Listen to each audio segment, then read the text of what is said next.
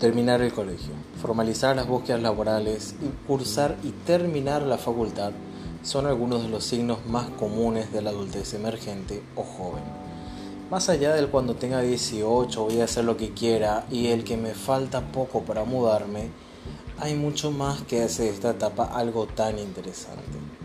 Soy el licenciado Nicolás Palomino. Este es el séptimo capítulo de la segunda temporada de Cindy Van el único podcast de psicología que puedes escuchar desde tu zona de confort. Hoy estaremos hablando de la adultez emergente o joven.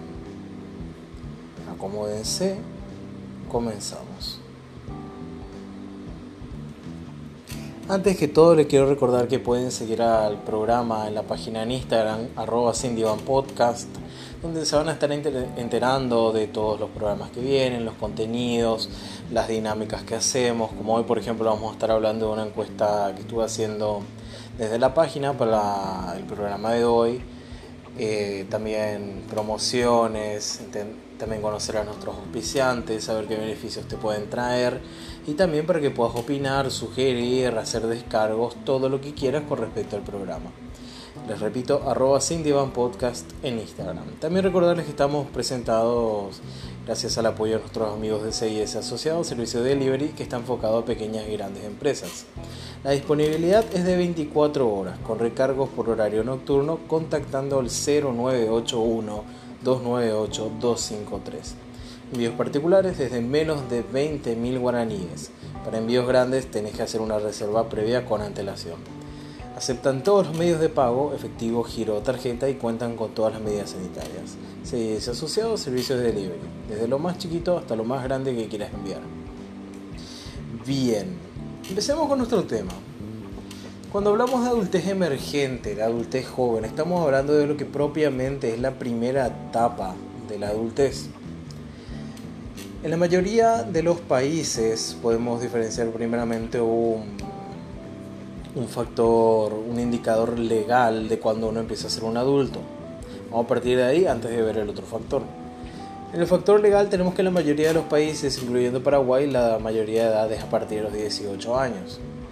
En algunos otros países suele ser a los 20, 21 como máximo, aunque creo que había uno que era 23, ahora no se me está viniendo el nombre, pero era un país de Asia. Eh, también algunos otros que por su cultura eh, era a los 17, etc. Entonces también mucho ahí tiene que ver el hecho de poder votar, el hecho de ella poder casarse, el hecho de ella poder eh, mudarse solo sin la compañía de un adulto o de varios adultos, entre tantos otros factores. También la independencia económica, eh, cuando ya está reglamentado poder contratar a esa persona a partir de su edad, etcétera. Pero si nos referimos al factor psicológico, tenemos que tener en cuenta que antes eh, no existía, por ejemplo, el concepto de la adolescencia. El concepto de la adolescencia nace más o menos a partir de la revolución industrial. Antes, a partir de los 13 años, ya alguien podía ser considerado como un adulto. Pero justamente también con las ideas de la ilustración aparece más tiempo para el colegio, más tiempo de educación básica y obligatoria, entonces es como que la niñez avanzó un poco más, pero tampoco era tan niño, entonces se creó, se creó, por así decirlo, la adolescencia. Pero hoy en día nosotros consideramos adultos sí, a partir de los 18 años. Los términos legales tienen una gran preponderancia sobre esto, pero mucho también se habla de que hay como una mezcla entre la adolescencia y la adultez hasta los 21 años, dependiendo de algunas sociedades por sobre todo en ciudades urbanas e industrializadas. Esta tendencia a prolongar la adolescencia es algo bastante discutido, porque algunos teóricos afirman de que hasta los 20 años se puede reglamentar debido a los constantes cambios que existen y a que también cada vez la independencia económica, la independencia del hogar es algo un poco más difícil de lograr a más temprana edad por más que haya sociedades en las cuales a los 16 años, inclusive en Japón, mucha gente, eh, muchos chicos ya se mueven de la casa de sus padres y se vayan a vivir solos. Pero eso a modo de introducción, ¿sí? Aparte también porque nosotros vemos de que no necesariamente alguien cumple 18 años y por acto de magia su mentalidad cambia. ¿sí? Su mentalidad varias veces puede seguir siendo la de un adolescente tranquilamente. Eh, la forma de afrontar el mundo, la forma de ver las reglas del mundo, de saber jugar ese juego de ser adulto, sigue siendo todavía un problema. Entonces se reglamenta de que la adultez podría empezar entre los 20 o los 21 años, por sobre todo en sociedades industrializadas y urbanas, como les iba diciendo.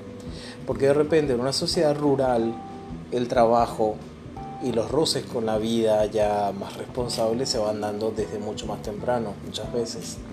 Sí.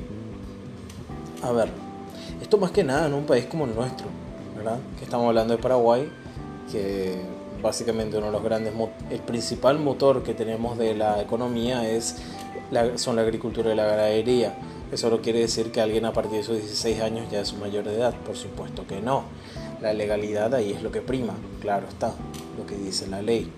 18 años en Paraguay. Ahora, si hablamos de lo que diferencia a un adolescente de un adulto joven, básicamente primeramente tenemos que tener en cuenta no solo el cese de los cambios físicos tan repentinos que ocurren en la adolescencia, como el estirón, el cambio de voz, la salida del vello en algunas partes donde antes no existían, los cambios hormonales más frecuentes que subyacen a todo esto, sino también a la mentalidad, a las estructuras mentales que se van formando dentro del individuo. Así como también eh, que el desarrollo del sistema nervioso a esta edad, a estos 18 años, 19 años, 20 años, ya es un poco más lento de lo apresurado que se da hasta la adolescencia.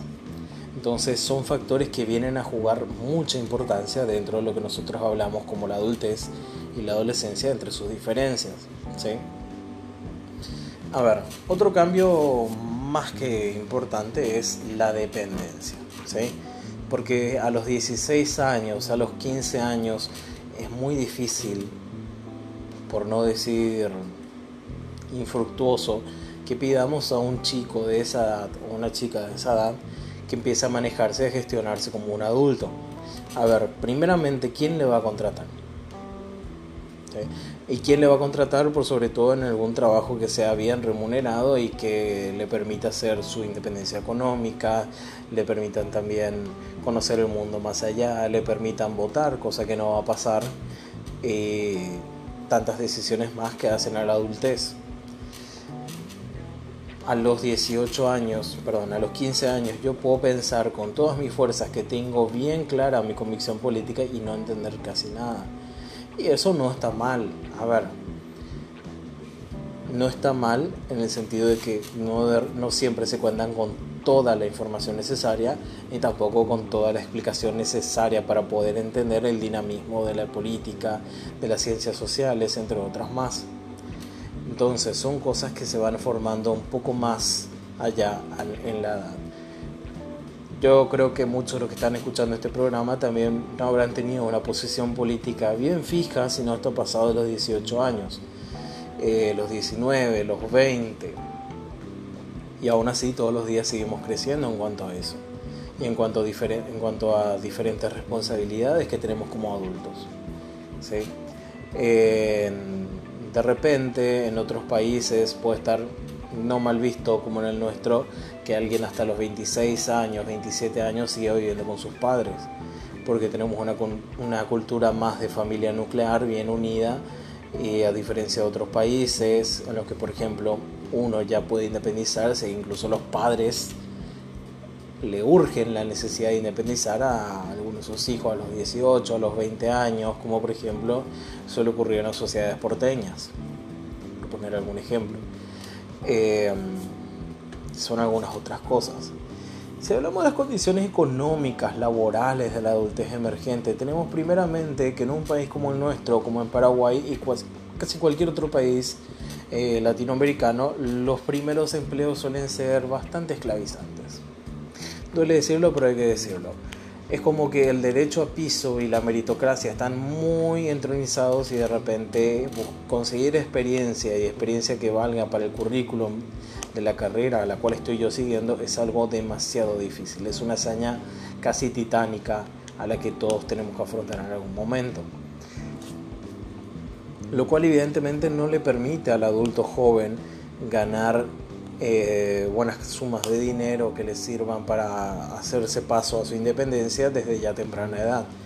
Es más, incluso en los Estados Unidos, eh, cultura en la cual la independencia es mucho más apresurada que en otros países, tenemos que alguien suma una buena cantidad de dinero en promedio recién a los 35 años.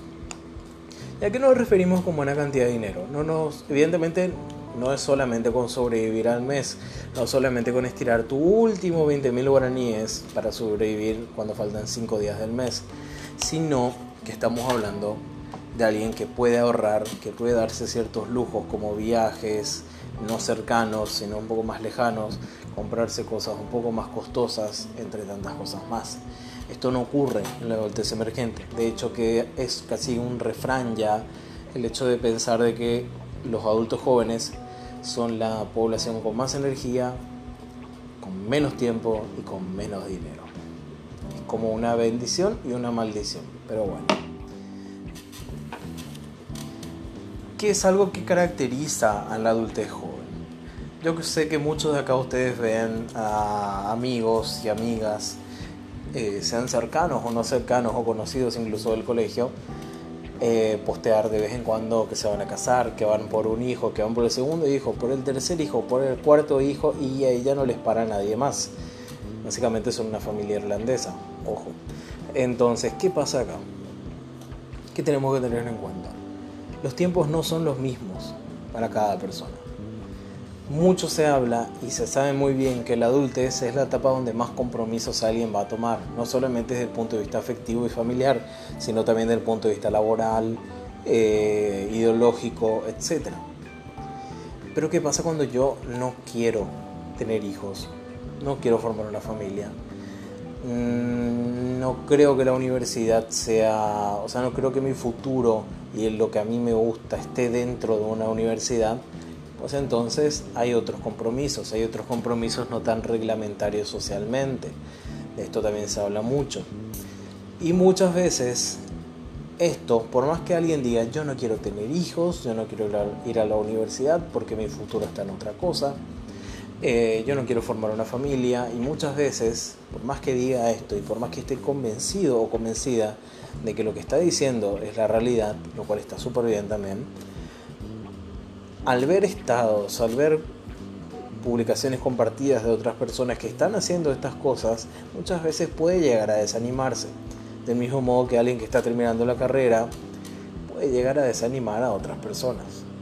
No les estoy diciendo gente, no festejen nada que están casándose, no, no festejen ni publiquen que están teniendo un hijo, ni que están terminando la carrera, porque hay gente que no está pudiendo. No, gente, absolutamente no. Háganlo pero solo estoy diciendo que puede ser un factor desmotivador, porque de repente está tan instalada esta cultura de que yo tengo que lograr estas cosas o esta otra cosa para tal edad, que el ver que otras personas lo hacen y uno no,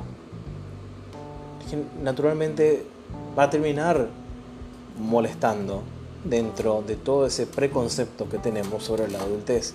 Es por eso también que se hace esta división de adultez emergente, es más reciente, digamos, porque antes era adultez y vejez.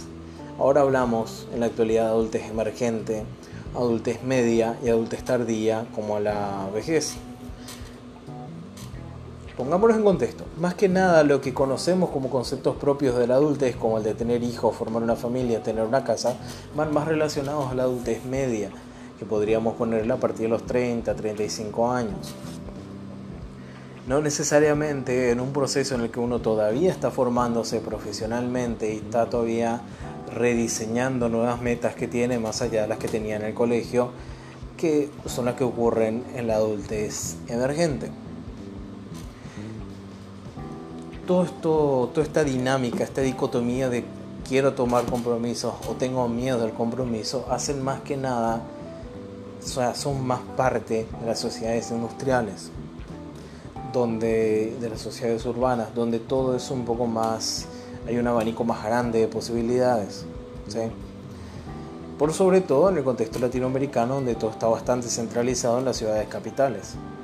A ver, gente que es de Argentina, por ejemplo, podrá pensar en Buenos Aires, Rosario, La Plata, Córdoba. Gente que es acá de Paraguay podría pensar en Asunción, Ciudad del Este, Encarnación. Todas son ciudades capitales. Muy pocas veces vas a escuchar a alguien decirle, decir, bueno, quiero formar mi futuro en, no sé, Puerto Elsa, acá en Paraguay. Es muy difícil, ¿sí? Sin desmeritar a la gente de Puerto Elsa, evidentemente, solo estoy hablando de una realidad latinoamericana. Ok. Ahora más bien quisiera repasar algunos de los resultados de la encuesta que estuve, estuve haciendo el sábado, sí, hace cuatro días, en la página de Cindy Era más o menos una mini encuesta para saber opiniones, para saber posturas con respecto a lo que son eh, las vivencias que se tienen en la adultez joven entre personas de 21 a de 18 a 28 años. Y la primera pregunta era sobre ¿deseas con ansias independizarte? A lo que un 82% respondió que sí y otro 18% respondió que no. Como se darán cuenta, la idea de independencia está muy presente en esta edad y es algo que urge a distintas personas. A lo cual, a lo siguiente, como si fuese un forma tu propia aventura, la segunda pregunta iba relacionada con la primera, que si habías respondido que sí, expliques cuál era la motivación principal que tenías para independizarte, a lo que un 88%, un muy notable 88% respondió por privacidad y otro 12% por problemas familiares, básicamente que ya no entendían a su familia. Este también es otro capricho muy grande, pensar que los hijos van a tener el mismo pensamiento que nosotros y deberían de tener el mismo pensamiento que nosotros, lo cual no es así, primeramente porque ninguna persona es idéntica a la otra, mucho menos después de una generación después. Ahora, la tercera pregunta, ¿ser adulto joven eh, es más difícil o menos difícil ahora que en la época de tus padres? A lo cual el 76% respondió que era más difícil y un 24% menos difícil.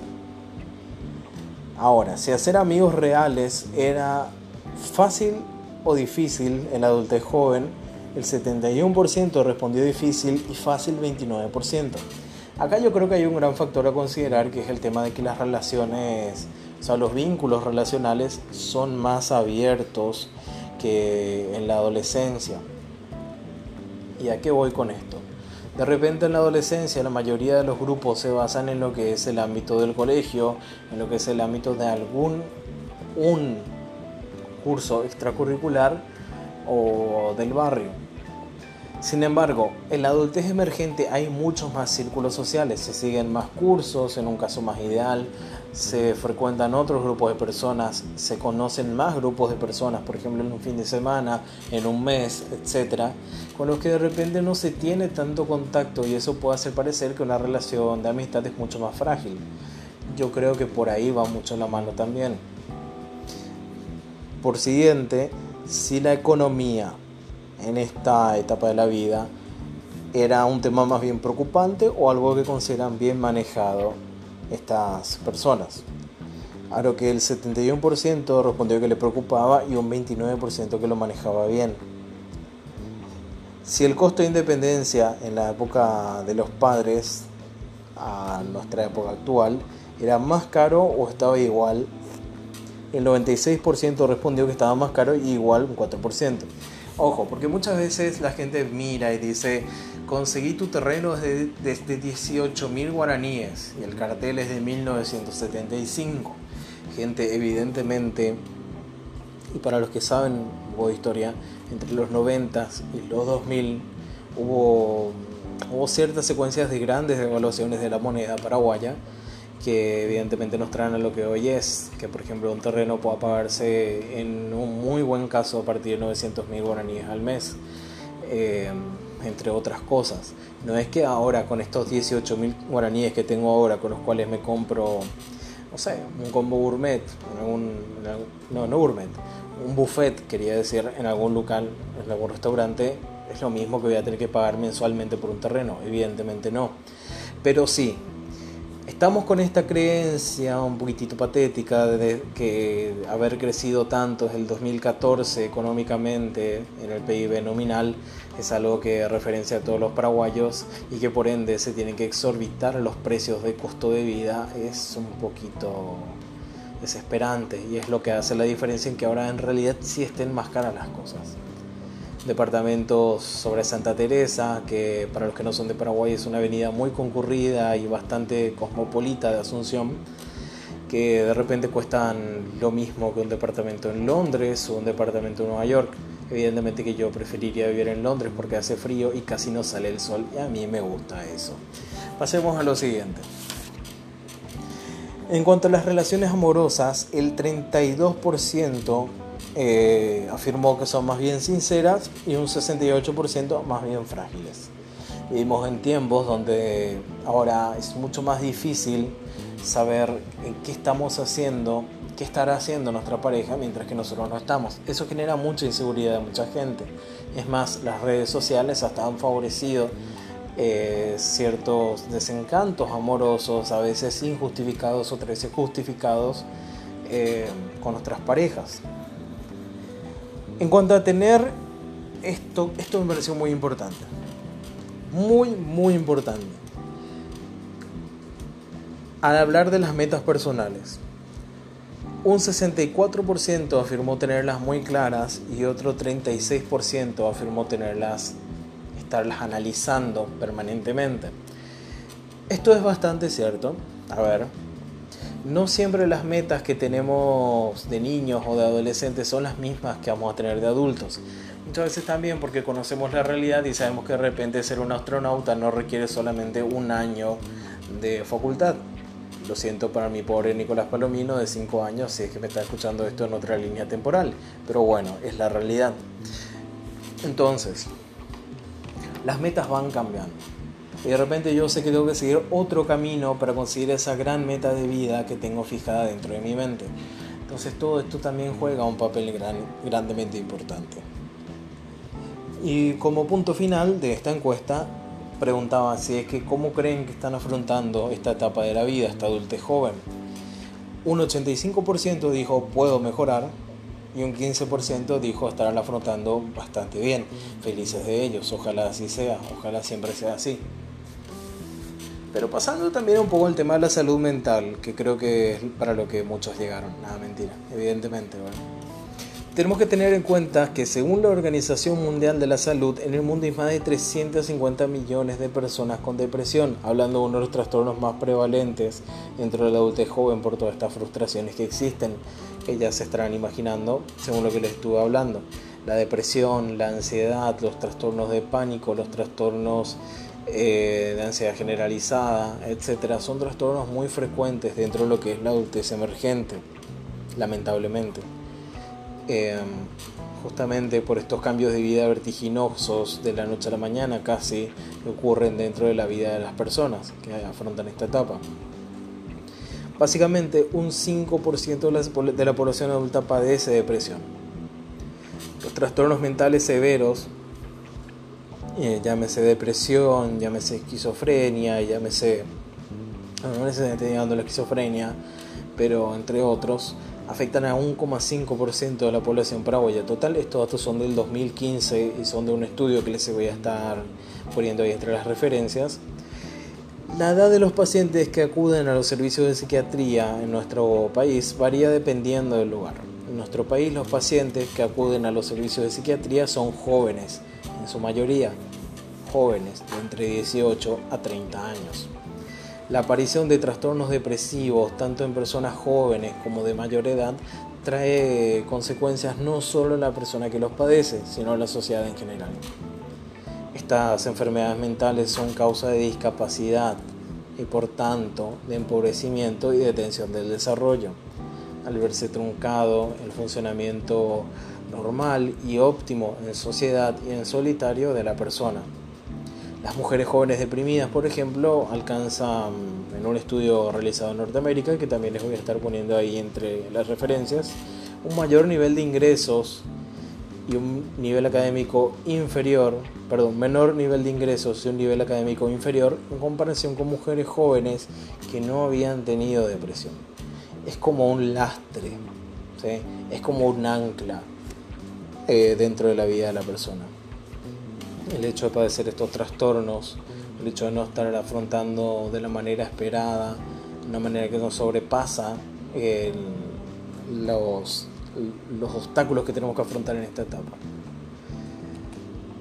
Ahora, ¿cómo hacemos para paliar esto? Lo más importante de todo es ser conscientes de que estamos pasando por un mal momento, si es que lo estamos pasando. Pedir ayuda nunca está de más. Yo no le puedo decir, bueno, te pasa esto, ah, estás deprimido, ah, te pasa esto, ah, estás ansioso. No, no, no funciona así, ya se los dije. Entonces, buscar ayuda es la parte más importante porque cuanto más temprano actuemos sobre la dolencia, más rápido vamos a poder sanar y vamos a tener mejor pronóstico, mejores resultados. Y todo eso nos va a ayudar a llevar a un ritmo de vida mucho más óptimo, mucho más ideal. Soy el licenciado Nicolás Palomino, psicólogo clínico, y este fue el séptimo capítulo de la segunda temporada de Sin Diván, el único podcast de psicología que puedes escuchar desde tu zona de confort. Nos estaremos, o sea, sigan a la página arroba Podcast en Instagram para enterarse de todo lo que puede, de todo lo que tiene que ver con el programa, de todos los programas, de todos los temas, de todos los análisis, etcétera, que hacemos a partir de la página, las dinámicas, sorteos incluso todo, todo lo que ustedes puedan esperar en la página está ahí. Eh, y bien, también nos pueden escuchar en Spotify, en Anchor FM, Google Podcast, Apple Podcast y tantas plataformas de podcast más. Nos estaremos escuchando el próximo miércoles. Bye.